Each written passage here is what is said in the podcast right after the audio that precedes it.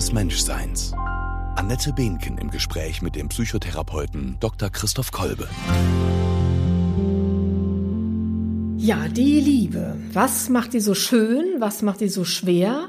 Was braucht sie, um zu gelingen? Eine große Frage des Menschseins, der wir uns heute stellen wollen. Herzlich willkommen an alle, die zuhören und dabei sind bei unserer neunten Folge der Fragen des Menschseins. Mir hier gegenüber sitzt Dr. Christoph Kolbe, psychologischer Psychotherapeut, Tiefenpsychologe und Existenzanalytiker und Präsident der Internationalen Gesellschaft für Logotherapie und Existenzanalyse. Und ich darf ihm ganz viele Fragen stellen. Ich bin Annette Behnken, Theologin und Studienleiterin an der Evangelischen Akademie in Lockum. Das Thema Liebe. Ich freue mich total auf dieses Thema, Christoph, weil das so ein ganz konkretes Thema ist, ne? Nicht so abstrakt. Jeder, also keiner kennt die Liebe nicht. Alle haben wir irgendwas mit der Liebe zu tun. Sie ist ein Zauber, sie ist ein Wunder. Wir leiden an ihr. Sofort, wenn man über die Liebe nachdenkt, fallen einem, geht wahrscheinlich allen so ganz viele Filme ein und Romane und Gedichte. Mein Lieblingsgedicht von Rilke, wie soll ich meine Seele halten, dass sie nicht an deine rührt? Ähm, jeder hat da bestimmt so seine ganz eigenen Assoziationen. Liebe ist ja so eins dieser ganz großen Worte, die sich eigentlich einer Definition entziehen, würde ich mal denken, so wie Gnade oder Seele und oder Gott. Das sind ja so Worte, die wir gar nicht richtig greifen können, definieren können. Ich habe aber heute Morgen beim Frühstück erst an meine Kinder gefragt. Ich habe gesagt, ich spreche heute mit dem schlauen Menschen über die Liebe. Was soll ich ihnen fragen? Da dachten sie, pff, Liebe? Mir doch egal. Also das fanden sie überhaupt nicht interessant. da dachte ich, okay, ist offenbar noch kein Thema. Dann habe ich äh, Siri gefragt. Siri, was ist die Liebe oder was ist Liebe? Und Siri hat gesagt, Liebe ist eine Bezeichnung für stärkste Zuneigung und Wertschätzung, so in ihrem nüchternen Tonfall. Klang ein bisschen spröde, finde ich. Dann habe ich nochmal bei Frankel gelesen, der sagt, Liebe ist das Erleben des anderen Menschen in dessen ganzer Einzigartigkeit und Einmaligkeit. Das klingt total schön, finde ich. Aber ich frage mich, tun wir der Liebe nicht Unrecht, wenn wir versuchen, sie in so ein Definitionskorsett zu zwingen? Ja, das ist eine tatsächlich interessante Beobachtung. Äh, es gibt keine gültige Definition für Liebe. Wenn wir also in die Geistesgeschichte schauen, dann sehen wir, dass über die Liebe natürlich viel geschrieben wird mhm. und viele, viele Romane, Filme und so weiter gedreht wird, gedreht worden sind, aber natürlich auch philosophisch darüber tief reflektiert wird und wurde. Aber es gibt keine gültige Definition, auf die sich alle beziehen, so dass sie über das Phänomen Liebe in einer ganz spezifischen Weise miteinander sprechen. Doch wissen wir alle, ob wir lieben oder nicht lieben. Mhm. Das ist eine interessante Beobachtung. Jeder kann sagen, ich liebe meinen Partner in einer Stärke von und meistens kann er intuitiv ähm, dazu auch ein, ein, ein, ein, eine Skalierung, einen skalierenden Wert angeben, mhm. ob er stark äh, gerade in dieser Liebe verhaftet ist oder ob sie ein bisschen nachgelassen hat. Das ist interessant. Wir wissen, ob wir lieben, aber wir können gar nicht so exakt sagen, was ist das denn genau? Und wenn man dann anfängt, über einzelne Dinge zu sprechen, dann denkt man immer, ja, aber das ist doch nicht alles. Also das ist vielleicht ein Aspekt dazu. Ja. Und wenn wir jetzt aus, auf der psychologischen Ebene gucken, dann wird es noch interessanter. Es gibt kaum Bücher aus psychologischer Sicht über das Thema Liebe. Ach, tatsächlich? Es gibt viele Bücher über das Thema Partnerschaft, über ah, okay. Beziehung. Aber was ist Liebe? Das ist eine, eine große Frage, die nicht so einfach ist zu beantworten. Ist vielleicht mehr eine philosophische als eine psychologische Frage? Ich weiß es nicht. Aber so wie diese großen Begriffe, wo man auch mal sagt, es ist immer noch mehr als das, was man drüber sagen kann. Ja, ne? genau. Deshalb vielleicht auch besser erzählt werden als definiert oder so. Ja, so ist das ja mit vielen Dingen, die man erlebt, dass man sie im Grunde wenig beschreiben kann oder dass, wenn man sie beschreibt, ähm, nur ein Teil der Wirklichkeit abgebildet wird und ähm, deswegen ist die Frage nach dem Erleben so wesentlich. Ja. Mhm. Also braucht sie vielleicht so dieses ein bisschen in der Schwebe zu sein oder ein bisschen unscharf an den Rändern bleiben zu können oder so. Ich äh, musste bei der Vorbereitung auf unser Gespräch heute daran denken, dass ich eine gute Freundin habe, die selber auch Psychotherapeutin ist und mit der ich ganz viel über unsere Irrungen und Wirrungen in Sachen Liebe mich natürlich unterhalte und unterhalten habe. Und die hat immer gesagt, Verliebtheit ist der neurotischste Zustand überhaupt. Und ich habe verstanden, was sie damit meint, also die rosarote Brille und das Idealisieren des Menschen, den man vielleicht gerade kennenlernt und der einem die ersten Schmetterlinge in den Bauch zaubert sozusagen. Was ist denn, also wenn wir jetzt auch sagen, Liebe kann man so nicht definieren, kannst du denn den Unterschied zwischen Verliebtheit und Liebe erklären oder auch, wie gelingt der Übergang von Verliebtheit zu Liebe? Es gibt einen sehr renommierten äh, Paartherapeuten, der heute nicht mehr lebt. Das ist Jürg Willi, ein Schweizer. Und der hat im Grunde von verschiedenen, also nicht nur er, auch andere sprechen von verschiedenen Phasen äh, im Ablauf äh, der Liebeserfahrung. Und natürlich beginnt es mit der Verliebtheit. Mhm. Und äh, diese Phase der Verliebtheit ähm, wandelt sich dann oftmals über die Phase einer gewissen Enttäuschung hin. Wobei Enttäuschung ja ein doppelsinniges Wort ist, finde ich. Ne? Richtig, End-Täuschung, also mhm. die Befreiung von einer Täuschung hin zu einer, ähm, einer Erfahrung, ähm, die vielleicht ein bisschen ruhiger ist, die etwas gegründeter ist, die man dann Liebe nennt. In der Verliebtheit sind wir ja äh, erstmal eingenommen und fasziniert von einem Menschen und ich glaube, es geht, es gilt unglaublich viel miteinander zu klären. Ja. Dieses, äh, dieses Unglaubliche, dass da einer ist, der mich mag, der mich anders mag, als mich andere mögen, ja. für den ich einzigartig bin, also herausgehoben bin, in einer Bedeutung und vielleicht sogar die Frage, kann ich dem glauben, kann ich dem vertrauen, kann ich mich wirklich und will ich mich darauf einlassen? Das ist aber noch Verliebtheit. Genau. Ne? Und mhm. dann äh, so dieses äh, Eingehen äh, dieser Verbindlichkeit miteinander, zu sagen, wir wollen uns aufeinander einlassen und miteinander mal auf die Welt schauen und uns füreinander etwas bedeuten und so weiter. Das sind, glaube ich, Erfahrungen, die wir in dieser Zeit machen. Und es ist interessant, dass in dieser Phase der Verliebtheit sonstige Lebensbezüge massiv in den Hintergrund treten. Ja, das stimmt. Also alles wird wichtig im Hinblick auf diesen Menschen und mit mhm. ihm zusammen ähm, etwas zu unternehmen und zu tun und ähm, füreinander da zu sein. Das ist so wie, wie wenn sich die, die, die, die die Zentren der sonstigen Lebensgestaltung verschoben haben. Ja. Mhm. Und es im Grunde alles auf diesen einen Menschen hin ausgerichtet ist. Das hat sicher viele Funktionen, unter anderem eben die Funktion zu schauen, ist das wirklich der Richtige? Und stimmt äh, das mit diesem Menschen einen Weg zu gehen, mich auf diesen Menschen einzulassen? Und äh, das hat viel auch mit einer, einer, einer Prüfung zu, äh, mhm. zu tun, mhm. äh, füreinander sich etwas zu bedeuten und miteinander einen Weg gehen zu können und zu wollen. Das Schönste, finde ich, ist ja, wenn die Liebe sich einstellt und man sich in diesem ruhigen Fluss der Liebe immer wieder auch neu verliebt in den eigenen Partner. Das finde ich ist ein ganz bezaubernder Zustand, wenn das äh, immer wieder auch passiert. Ja, das, das ähm, passiert ja häufig auch durch, auf, auf, auf der Basis von Krisen, mhm. dass man ähm, miteinander gespürt hat, dass man sich ein Stückchen verloren hat. Mhm. Also dass zu diesen Phasen der Liebe eben auch gehört, dass sie zum Beispiel dann ruhiger, gegründeter werden und dass man sich aufeinander einlässt, vielleicht auch weiß, was man aneinander hat und umeinander mhm. hat. Und dann geht aber nach einer gewissen, äh, also ich denke, diese Verliebtheit, die, die, die, die hat auch eine große Bedeutung, eine Bindung zu erzeugen. Mhm die zunächst mal wichtig ist, damit ein Miteinander entstehen kann.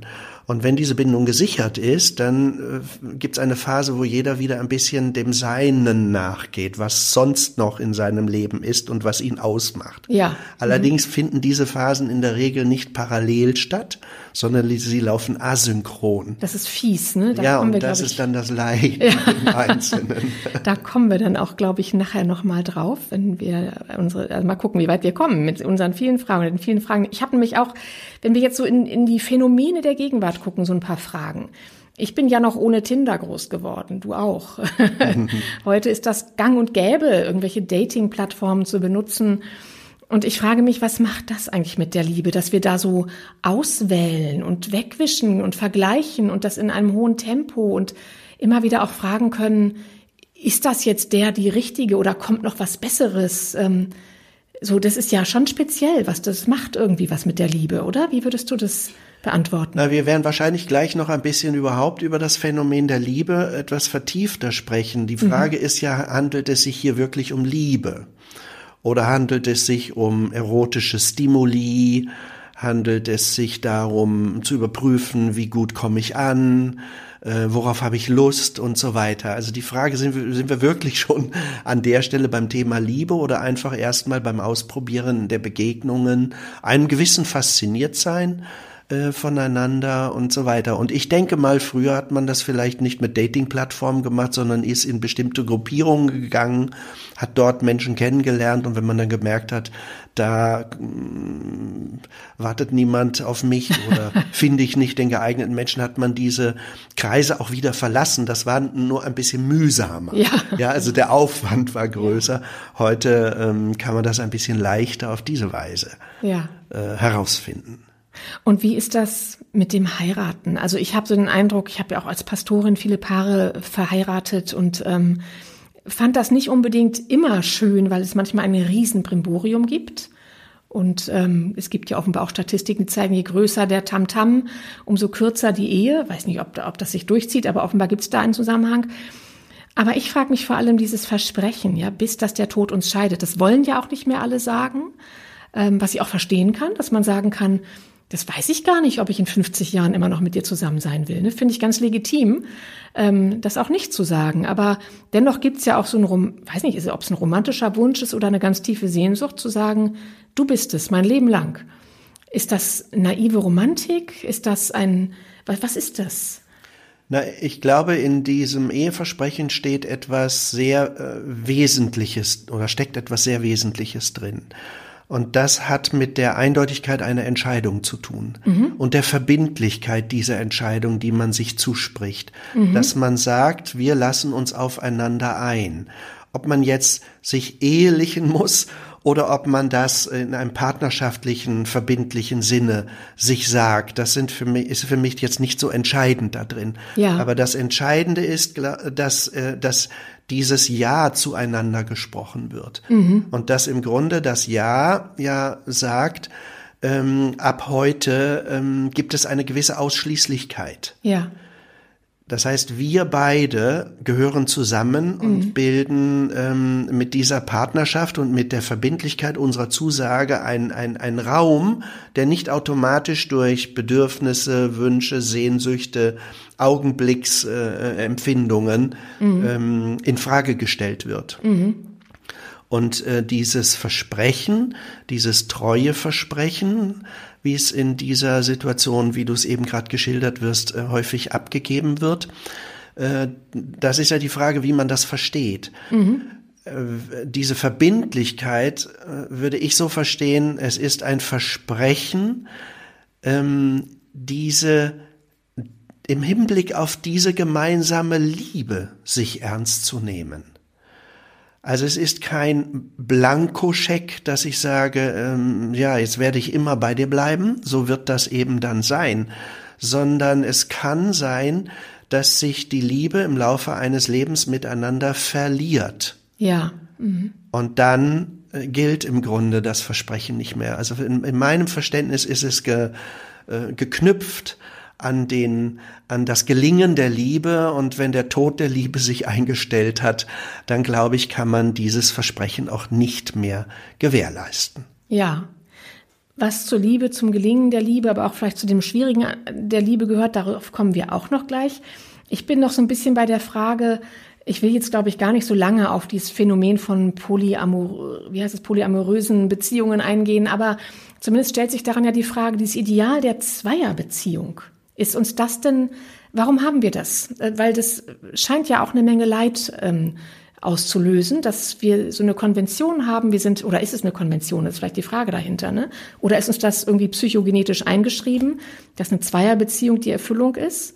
Oder ist es eine Konvention, die Leid schafft, weil viele Menschen erleben, dass sie nicht nur einen Menschen gleichzeitig lieben oder faszinierend finden, das wäre jetzt die Frage, und ähm, wäre es dann nicht leichter, wenn unsere Konvention eine andere wäre und sagen würde, auch das kann es geben. Also wie weit es sich hier genetisch verhält, das kann ich nicht sagen. Ich glaube auch, ich weiß nicht, ob das wichtig ist. Mhm. Ich glaube, wir haben unsere Prägung, wir haben unsere Kultur. Für mich hat ja Liebe viel mehr mit einer Entscheidung zu tun. Mhm. Das klingt vielleicht jetzt etwas sehr nüchtern, ja. zunächst einmal. Also weniger das, äh, das Gefühl steht im Vordergrund. Natürlich braucht es das Hingezogensein und ein tiefes inneres Wissen, das ist der richtige Mensch für mich. Mhm Aber dann, glaube ich, basiert Liebe zutiefst auf einer Entscheidung. Mhm. Und ich denke, ähm, natürlich kann, kann man ähm, erstens mal fragen, äh, haben Menschen diese Entscheidung getroffen mhm. oder halten sie die Entscheidung offen? Mhm. Das ist so ein ähnlicher Gedanke, wie wir ihn gerade schon mal beim Treueversprechen hatten. Ja. Also hier wird ein Mensch in der Verbindlichkeit ähm, erwählt in gewisser Weise, dass er einen anderen Stand für mich und eine andere Bedeutung in allem, was ich tue, denke, handle und so weiter haben wird. Ja. Mhm. Und bekommt. Und das ist nicht mehr beliebig. Ja. Und ähm, ich glaube schon, dass man viele Formen von Beziehung leben kann. Ich würde fragen wollen, in welcher Form der Verbindlichkeit werden sie gelebt? Und handelt es sich eher um die Ausgestaltung persönlicher Bedürfnisse, mhm. die wir Menschen ja haben? Und inwiefern handelt es sich hier tatsächlich auch um Liebeserfahrung? Ja. Und dort sind wir, denke ich, jetzt durch unseren Kulturrahmen sicher so geprägt, dass wir den in die Begegnung von zwei Menschen stellen. Mhm. Mhm. Genau, es kann ja auch einfach etwas sein, was in der einen Beziehung unerfüllt bleibt, was mich zu jemand anderem hingezogen fühlen lässt. Und dann ist die Frage, was mache ich damit? Ne? Thematisiere ich das in meiner Beziehung oder ist es wichtig, dass ich mir das woanders irgendwo hole oder reicht es, das einfach wahrzunehmen? Ne? Naja, aber das ist ja die Frage, wie weit ähm, lasse ich mich auf diese auf diese Begegnung mit mir selbst ein, dass ich ja. im, Verlaufe einer Partnerschaft zum Beispiel nach und nach spüre, natürlich fehlt mir auch was. Mhm. Weil welcher Mensch kann einem anderen Menschen schon alles geben und bieten? Es ist überhaupt die Frage, ob das seine Aufgabe ist. Ja, genau. Ja. ja. Und deswegen ist es logisch, dass ich äh, Dingen begegnen werde, die, ähm, die äh, wo, wo ich feststelle, dass mir etwas fehlt, ja. dass da eine Lücke ist, dass es vielleicht noch andere Bedürfnisse gibt und so weiter. Die Frage ist, äh, lebe ich das? Oder was bedeutet es jetzt, dass ich diesem einen Menschen mein Ja gegeben habe und meine Verbindlichkeit mhm. zugesagt mhm. habe? Mhm. Und ich glaube, dass die Liebe eine Energie ist, die wir am Anfang geschenkt bekommen. Mhm. Vielleicht zunächst mal über die Verliebtheit und dann wird sie ruhiger und gründet sich und wird tiefer. Mhm. Und dann ist sie eine Kraft und eine Energie, die wir bekommen haben. Ja. Woher auch immer. Jedenfalls, ja. wir haben sie miteinander, dieses Paar. Und jetzt kommt es darauf an, ob wir einen Weg miteinander gehen, der diese Energie und diese äh, vertieft, oder ob wir einen Weg in einer Weise miteinander gehen, so dass diese Energie sich nach und nach verbraucht und am Schluss äh, findet man diese Liebe im Miteinander nicht mehr. Ja. Dann ist es ein gutes Team, so sagen mir das manche Menschen. Ja, genau, ja, ja, ja genau. Mhm.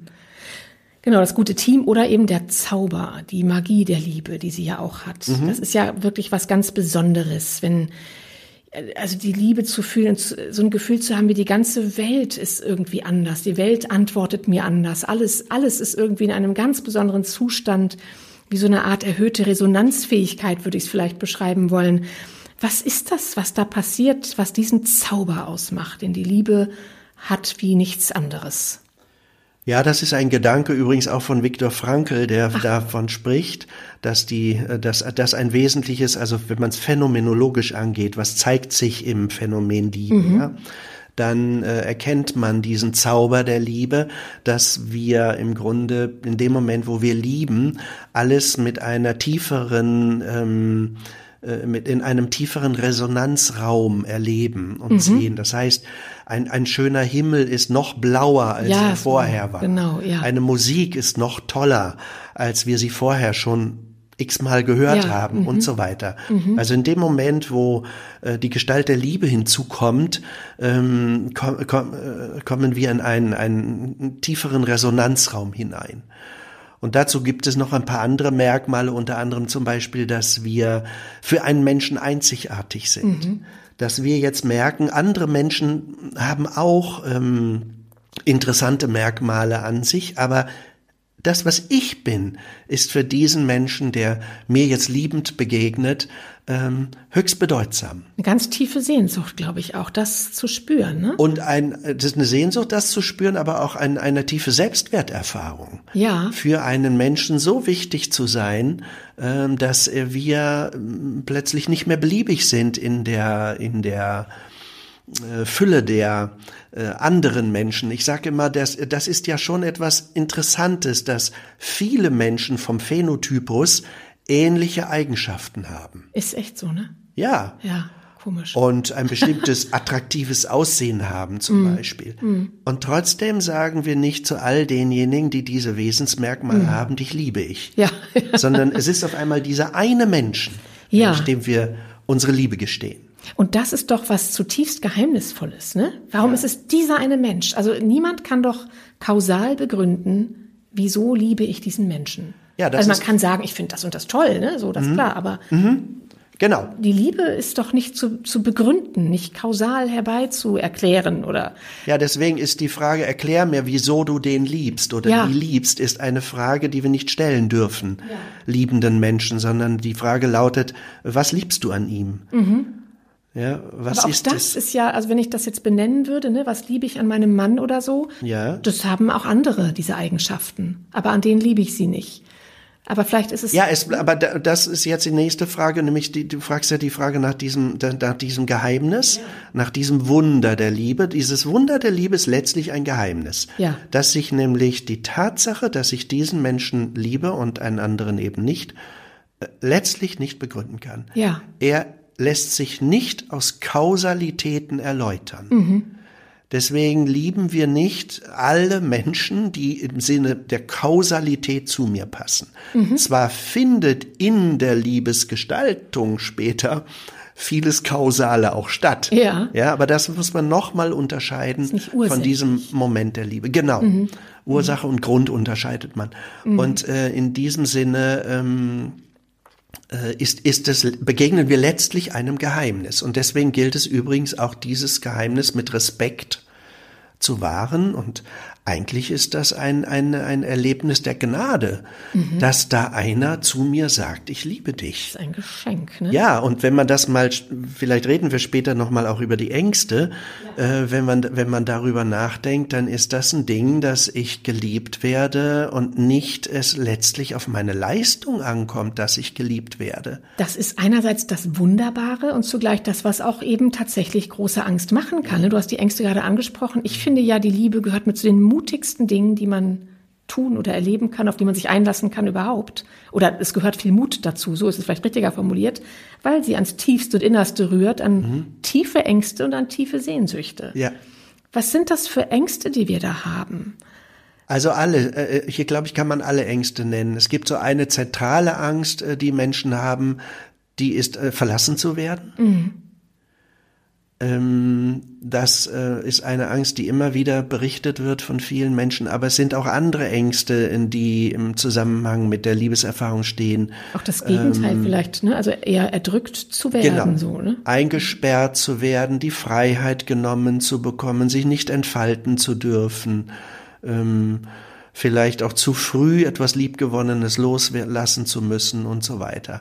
Also äh, die Frage ist ja, wie, wie, wieso steht eigentlich und korrespondiert eigentlich das Phänomen Liebe mit Angst? Ja, mit unseren Ängsten. Genau. Man könnte ja auch sagen, wenn ich liebe, bin ich frei von Ängsten.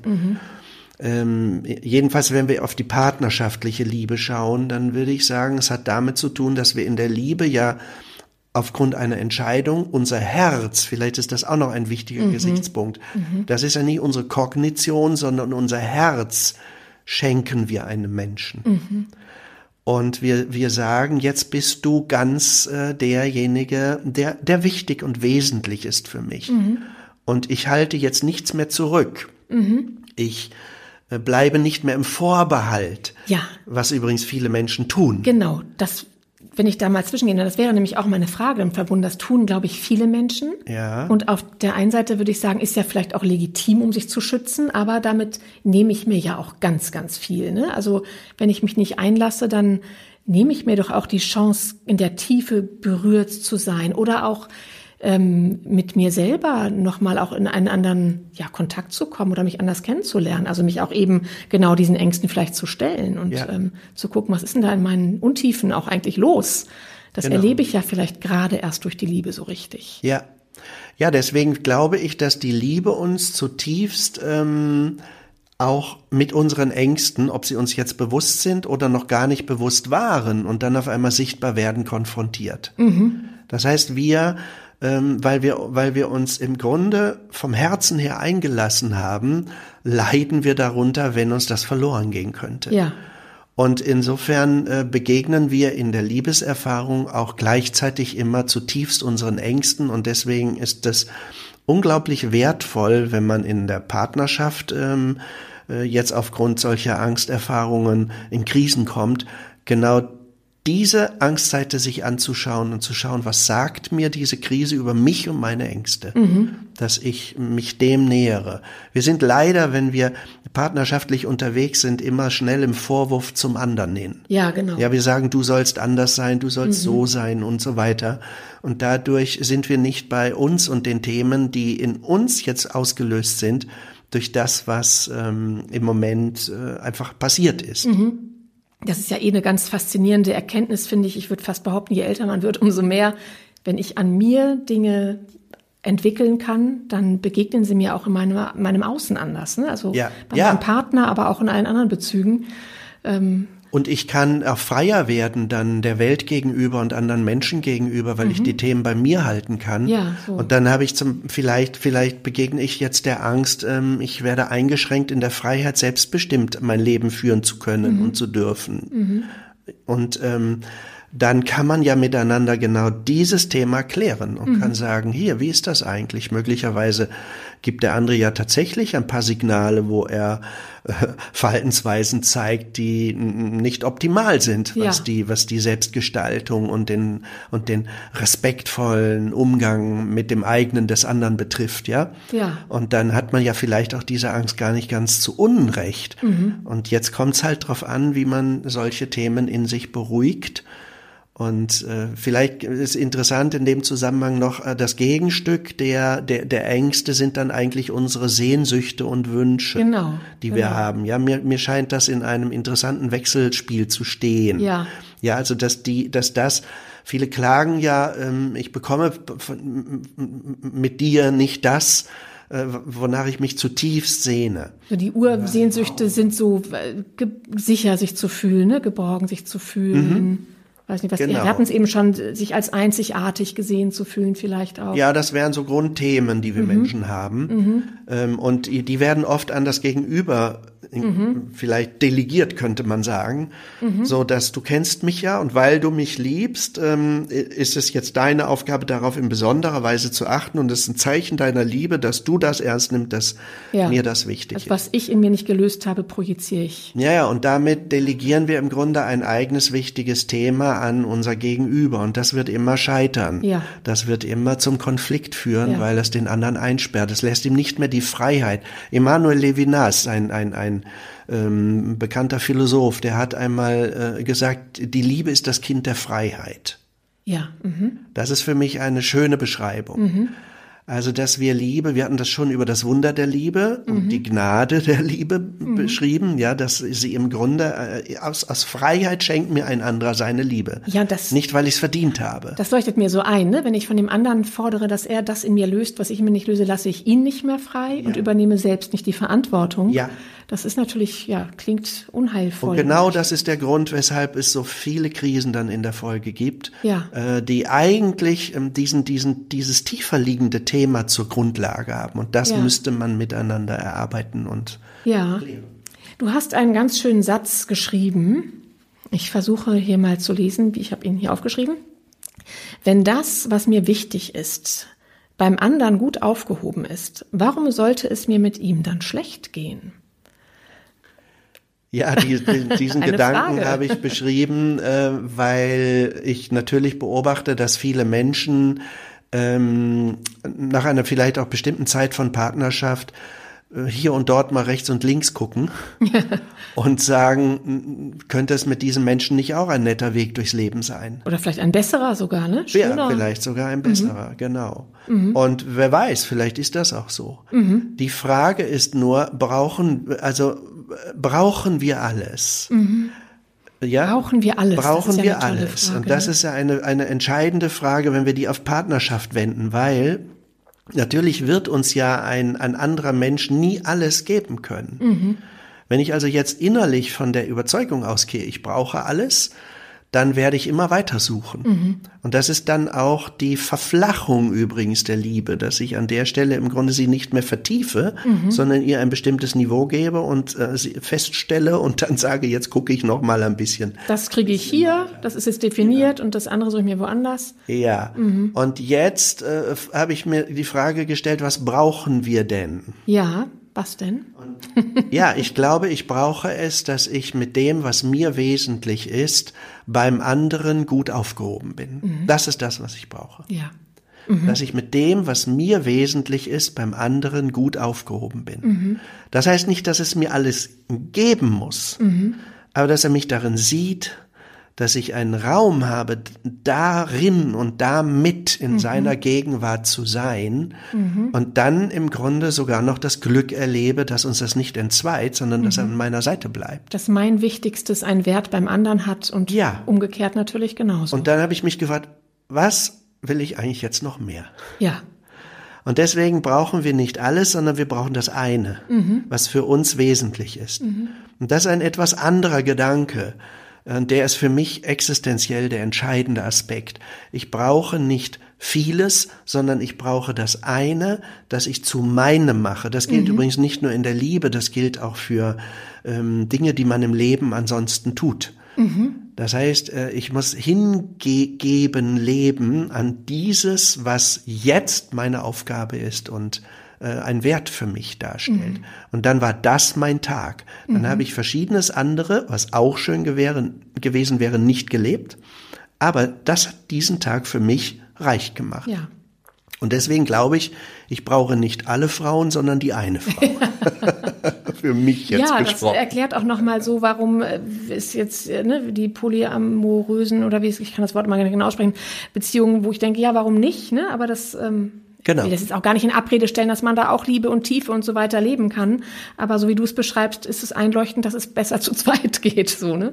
Ohne das jetzt moralisieren zu wollen. Na, es gibt noch einen anderen äh, Gesichtspunkt. Ich habe in meiner wirklich jahrzehntelangen Praxis jetzt nie erlebt, dass das gelungen ist. Ja, interessant. Hab mhm. viel mit Menschen gearbeitet, sowohl in der Einzeltherapie, aber auch im Paartherapie-Setting. Ich habe es nie erlebt. Ich kenne es nur aus dem Fernsehen. Ja, interessant. Ich will damit nicht sagen, dass es für den einen oder anderen ja. auch eine Lebensform sein kann, die er leben kann, aber ich ja. kenne nur das Leiden mhm. Äh, der betroffenen Paare mhm. und einzelnen Menschen, die, ähm, wenn, wenn diese Verbindlichkeit nicht mehr gewährleistet mhm. ist. Eine interessante Beobachtung auf jeden Fall. Vielleicht geht's ja auch, ist das ja schon eine Andeutung davon, wie kann es, ja, wie kann Liebe oder wie kann Beziehung gelingen? Du sagst, Beziehung braucht Begegnung. Was heißt Begegnung? Also wir kennen das ja, dass man sagt in einer langjährigen Beziehung, man nimmt, man lebt so nebeneinander her. Ne? Das sagen ja viele. Man nimmt sich gar nicht mehr so wahr. Man ist sich gegenseitig wie so ein Inventarstück geworden und nimmt den anderen genauso wenig wahr wie den Eckschrank oder so im schlimmsten Fall. Ähm, also man begegnet sich nicht mehr. Was macht Begegnung aus? Was sind Bedingungen oder Voraussetzungen für Begegnung?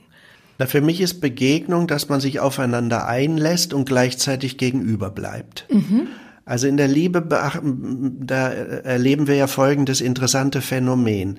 Man ist sich einerseits wichtig und bedeutet sich viel und deswegen tut man viel dafür, miteinander zu sein und in eine Nähe zu kommen. Gleichzeitig bleiben wir aber immer zwei einzelne Menschen. Mhm. Und ich glaube, es ist wichtig, dass wir diese zwei einzelnen Menschen bleiben können, mhm. dass wir nicht verschmelzen zu einer ähm, irgendwie äh, substanzlosen Einheit, sondern oder konturlosen Einheit, sondern dass wir äh, im Grunde je, jeweils uns ein Gegenüber bleiben und in diesem Gegenüber regen wir uns an. In diesem Gegenüber werden wir feststellen und manchmal leiden wir auch daran, dass der andere nie so ganz das ist, was ich mir jetzt alles so wünschte. Er ist ein bisschen was anderes. Ja. Ja, oder etwas weniger oder hat etwas andere Interessen und so weiter. Mhm. Und oder er, er konfrontiert mich mit Dingen, oder sie konfrontiert mich mit Dingen, dass ich dann merke, ähm, oh, das tut mir weh, aber ich sollte erst mal hinhören, was wird mir da über mich gesagt? Mhm. Was wird mir da eigentlich mitgeteilt? Mhm. Und ich glaube, auf diese Art und Weise, wo wir uns ein Gegenüber sind, entsteht Lebendigkeit. Und wenn das nicht, und deswegen halte ich für den Dialog für das Zentralste, äh, Mittel in der in der Ausgestaltung der Liebe. Natürlich sind andere Dinge auch noch wichtig, aber aber den, den, miteinander in einem Dialog zu stehen, wo ein Gegenüber oder zwei Menschen sich als Gegenüber äh, miteinander begegnen, das scheint mir der Schlüssel einer mhm. für für das Vertiefen und das Gelingen der Liebe zu sein. Aber dazu gehört ja auch wirklich die Bereitschaft, sich zu begegnen. Also das, was man immer genau. wieder liest: Nehmt euch Zeit und lasst den anderen jetzt erstmal reden und dann darf der andere mal reden. Das heißt ja noch nicht Dialog sondern das heißt ja wirklich, ich höre, ich lasse das wirklich ähm, in mir wirken, was der andere sagt oder die andere sagt und umgekehrt auch und lasse mich, um Hartmut Rosas Wort zu verwenden, anverwandeln vielleicht auch vom anderen ja, und, und genau. wirklich bewegen, berühren. Mhm. Genau, also es geht im Grunde darum, sich einzulassen auf den anderen und ähm, also und, und Dialog ist deshalb was anderes als Kommunikation. Mhm. Ich kann die Regeln der Kommunikation einhalten und trotzdem keinen Dialog führen. Ja. Und im Dialog lasse ich mich auf das Gegenüber ein. Und die größte Kunst in der, in diesem Gespräch ist dann, glaube ich, gerade weil man so nah ist und gerade weil man sich so gut kennt und weil man eine so lange Geschichte hat. Und weil es immer auch ein bisschen um einen selber in dem Ganzen geht, ist die größte Kunst, erstmal das eigene zurückzustellen mhm. und zu sagen, wenn du mir etwas sagst, was ist eigentlich das, was dir damit wesentlich ist, was du mir mitteilst. Ja. Und dass ich nicht sofort auf das reagiere, was das mit mir macht. Mhm. Das und passiert dann, ja ganz schnell. Genau, aus meiner Enttäuschung, aus meinem Vorwurf mhm. oder aus meiner Sehnsucht heraus darauf reagiere, sondern dass ich es wirklich als das eigene des anderen lasse. Da gehört schon eine Menge Reife dazu, würde ich ja. sagen, ne? Aber es ist vielleicht auch die Kunst, äh, so miteinander zu äh, reden, äh, so dass man sich miteinander diese Reife dann auch erarbeitet. Mhm. Mhm. Das ist vielleicht das Ringen, mhm. Indem man, und das wäre auch wieder das treue Versprechen, dass man sich aufeinander einlässt und sagt, weil ich, weil wir uns etwas versprochen haben, machen wir es uns jetzt nicht einfach ja. in dem Moment, wo es schwer ist, sondern wir wollen versuchen, in, in Respekt und Achtung vor dem, was wir uns bedeuten, äh, miteinander das zu klären. Mhm. Und es wird uns irgendwie weiterführen, wir wissen noch gar nicht wohin. Das ist ja auch spannend. Ja. Ich würde gerne noch mal danach fragen. Es gibt ja auch doch irgendwie viele verschiedene Arten zu lieben. Ne? Meine Kinder liebe ich anders als mein Mann und meine Mutter anders als mein Bruder oder so. Ähm, wenn ich jetzt mal in die Bibel gucke, entdecke ich da, glaube ich, würde ich sagen, zwei grundlegend verschiedene Arten von Liebe. Also da gibt's ja zwei wunderschöne Texte, die beiden hohe Lieder der Liebe. Einmal im Alten Testament so ein ganz erotischer Text, wo es heißt, er küsse mich mit dem äh, mit dem Kusse seines Mundes unter seinem Schatten zu sitzen begehre ich und so weiter. Und dann gibt es das hohe Lied von Paulus, das eine ganz andere Art von Liebe beschreibt. Der schreibt, wenn ich mit Menschen und Engelszungen redete und hätte die Liebe nicht. Und dann wird die Liebe eben bezeichnet als langmütig und freundlich und die Liebe eifert nicht und treibt nicht Mutwillen und so weiter und so fort. Also da klingt es eher so, als wäre die Liebe eine Art Tugend. Oder mit den beiden äh, griechischen Begriffen könnte man sagen, das eine ist Eros und das andere Agape. Beides Worte für Liebe, aber irgendwie doch unterschiedliche Arten von Liebe. Mhm. Wie gehören die zusammen? Wie beziehen die sich aufeinander? Das ist eine große Frage. Mhm. Also, das hat, das hat mit Folgendem zu tun. Wir sind als Menschen biologische Wesen. Mhm. Und an dieser Stelle ist zunächst mal deshalb Liebe auch etwas sehr Naturhaftes mhm. und hat zu tun mit äh, Bedürfnissen, unter anderem eben auch sexuellen Bedürfnissen, mhm. aber auch sonstigen Bedürfnissen nach Nähe, mhm. ähm, nach Miteinandersein und so weiter. Und das wäre diese mm, ja Erfahrung eines Miteinanders, die gekoppelt ist ähm, in die Bedürfnisstruktur des Menschen. Ja. Und die ist was sehr Elementares und sehr Wesentliches, so wie äh, die Lebewesen alle deshalb gedeihen, weil in ihnen Baupläne sind und diese Bedürfnisse der Baupläne müssen abgedeckt sein, ähm, damit es gelingt, mhm. eine Entwicklung und eine Entfaltung. Und so äh, ist es bei den Menschen auch. Darüber hinaus ist aber der Mensch auch ein geistiges Wesen. Mhm. Damit meine ich jetzt nicht den Verstand und die Ratio des Menschen oder kognitive Elemente, sondern in gewisser Weise eine eigene Dimension, in der der Mensch noch beheimatet ist. Mhm. Er ist im Grunde immer auch ein Strebender, ein intentional ausgerichteter. Also es geht ihm um etwas, das ist immer noch mehr als seine Bedürfnisstruktur. Mhm. Und das wird, glaube ich, in dieser zweiten Beschreibung der Liebe hier sichtbar. Und da ist es im Grunde eine zutiefste Haltung, mhm. die wir dem Menschen und der Welt gegenüber einnehmen. Und deswegen mhm. können wir ja auch Dinge lieben. Ja. Und wir können ähm, Ideen. Äh, Ideen, ja genau. Also das ist ein, ein ganz weites Thema mhm. im Grunde. Und damit begegnen wir einer spezifischen Haltung und die Bibel sagt, das ist dann die höchste der Haltungen mhm. oder die wichtigste, eigentlich sagt sie das. Glaube, die Hoffnung, Liebe und die Liebe ist die höchste unter ihnen und das genau. meint genau diese Form ja. der Liebe. Ne? Ja. Das heißt, die, die wesentliche ähm, Weise, auf den Menschen zuzugehen. Mhm. Und vielleicht ist das etwas, wenn wir älter werden, was wir nach und nach lernen. Wir sind darauf angewiesen, dass man uns mit einem liebevollen Blick anschaut. Ja. Wir alle erleben das, dass wir versagen, dass wir Dinge nicht gut können, dass uns Fehler passieren, dass wir Dinge getan haben, die wir anschließend bereuen. Und jetzt ist die Frage, wie guckt mich ein anderer Mensch an? Ja. Bleibe ich mit all dem in einem Blick, in einem Horizont der Liebe oder falle ich aus dessen Liebe heraus? Ja. Und deswegen ist die Liebe ja, vielleicht die, die größte Form, wie wir auf das, auf das Leben zugehen können und in die wir uns einüben müssen und sollten. Ja, da geht's dann schnell auch um Ideale und vielleicht auch um das Idealisieren in der Liebe oder von der Liebe. Was passiert da? Ja, ich glaube, immer dort, wo wir idealisieren, ähm, kommen wir in existenzieller Hinsicht, also in unserem konkreten, realen Leben mit Dingen nicht gut klar. Ja. Und aus dieser Idealisierung heraus entstehen dann, oder die Idealisierung steht für ähm, Sehnsüchte und Bedürfnisse, die wir haben, die wir dann oft in einen sehr hehren Horizont hineinstellen. Ja. Und dann träumen wir von der idealen Liebe ja. oder von der perfekten Partnerschaft und so weiter.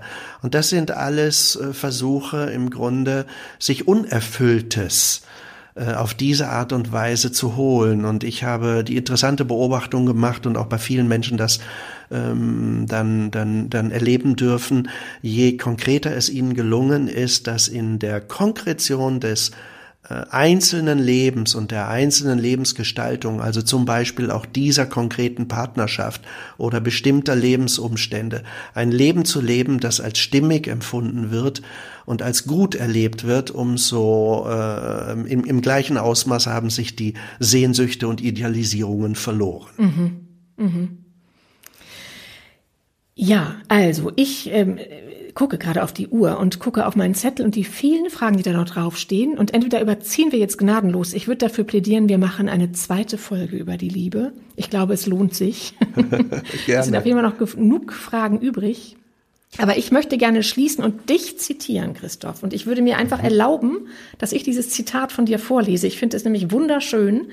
Ähm, ein Abschnitt, den ich von dir gelesen habe und der finde ich gut unsere erste Folge über die Liebe abrundet. Und er lautet so. In der Liebe gibt es kein Recht aufeinander. Liebe ist immer ein freies Geschenk des anderen.